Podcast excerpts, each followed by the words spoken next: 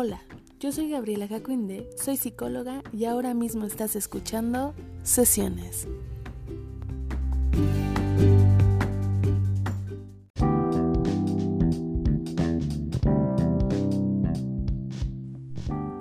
...50-50... Amor equitativo. Pero, ¿realmente es el amor equitativo? ¿Existe un porcentaje establecido que nos brinda la ecuación exacta para aseverar que la cosa está pareja.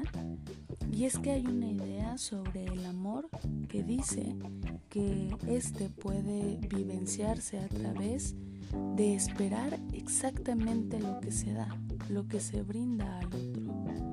Pero, ¿será esto posible? Interesante, ¿verdad? Bueno, partamos de la concepción de esta idea y me parece que parte de un amor que está dividido a la mitad, que demanda del otro o de la otra la entrega de algo igual a lo que se entregó. Planteémonos esta idea en un ejemplo práctico como adquirir un celular.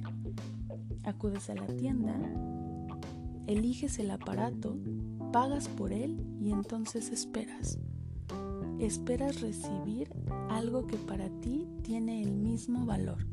Sencillo, ¿verdad? Bueno, ahora intentemos llevarlo a un aspecto un poquito más profundo. Imagina que estás en una relación y todos los días despiertas a tu pareja con un beso, pero hoy al despertar llega a tu cabeza la idea de que esa acción que haces durante todo ese tiempo que has estado con esa pareja, solo lo has hecho tú. Ese beso solo lo das tú cada mañana. Y entonces decides que esta mañana será distinta. Que hoy no le darás ese beso.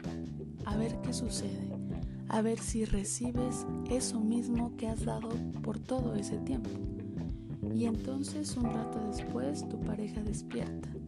Pero ese beso que esperabas no lo recibes. Y es ahí cuando se coloca una idea de insatisfacción en ti. Esa idea de que si eso, esa acción, no la realizas tú, entonces no se hará. Y por supuesto que se genera una incomodidad. Algo así como si tu pareja te debiera, porque no está haciendo lo mismo, lo que tú esperas, lo que has hecho tú por él o por ella.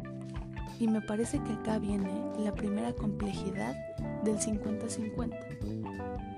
Y es que eso que hacías como un gesto de amor, ahora debe ser sometido a un proceso de trueque. Yo lo hago si tú lo haces. Una constante réplica y un conteo sobre lo que uno hace y el otro no. Una atención infinita a observar quién lleva las cuentas más claras más al día, quién está más al pendiente de lo que se hace y lo que se deja de hacer. Una constante espera de hacer para recibir, pero ¿cómo recibir lo mismo? ¿Cómo recibir ese 50-50 de alguien diferente a ti? De alguien que posible y probablemente aprendió a concebir el amor de una manera distinta a ti. Y precisamente me parece que este es otro de los bemoles de esta concepción. ¿Quién dice que tu 50% no es el 100% de alguien más? Y es que la idea de concebir al amor como una transacción de exactos ya limita en una de las partes más ricas al amor, que es el de construir para construir en conjunto. Porque el dar mi ideal de amor, esperando recibir también mi ideal de amor, es un acto egoísta que anula al otro o a la otra y le somete a amarme bajo mis criterios, sin oportunidad de que se muestre, de que me enseñe qué le construyó. Pero esto no es tan simple, porque acá el que ama limitando también se vive limitado, también se vive sin poder actuar, sin esperar. No pudiendo hacer porque entonces tendrá que esperar que se le entregue también.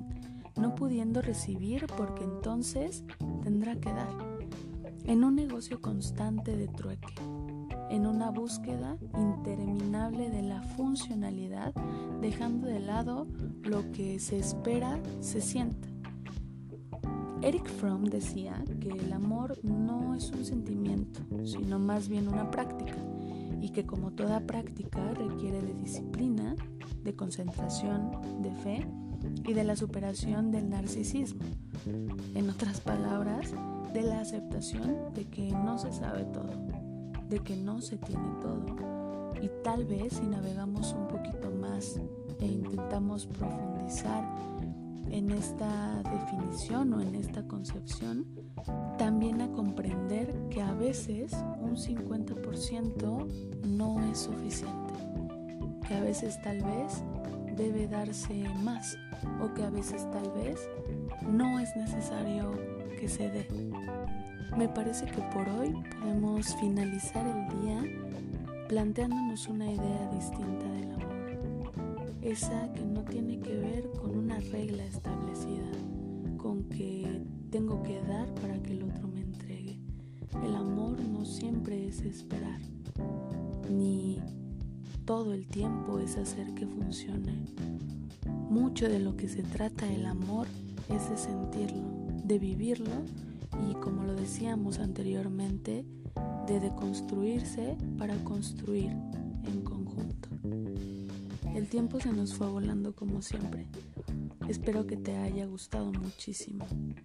Y sin más, habiendo dicho bastante, tú y yo nos volvemos a encontrar acá el siguiente viernes a las 6 de la tarde. Y recuerda que por fortuna no hay verdades absolutas. Siempre hay tiempo para mirar la vida desde una realidad distinta.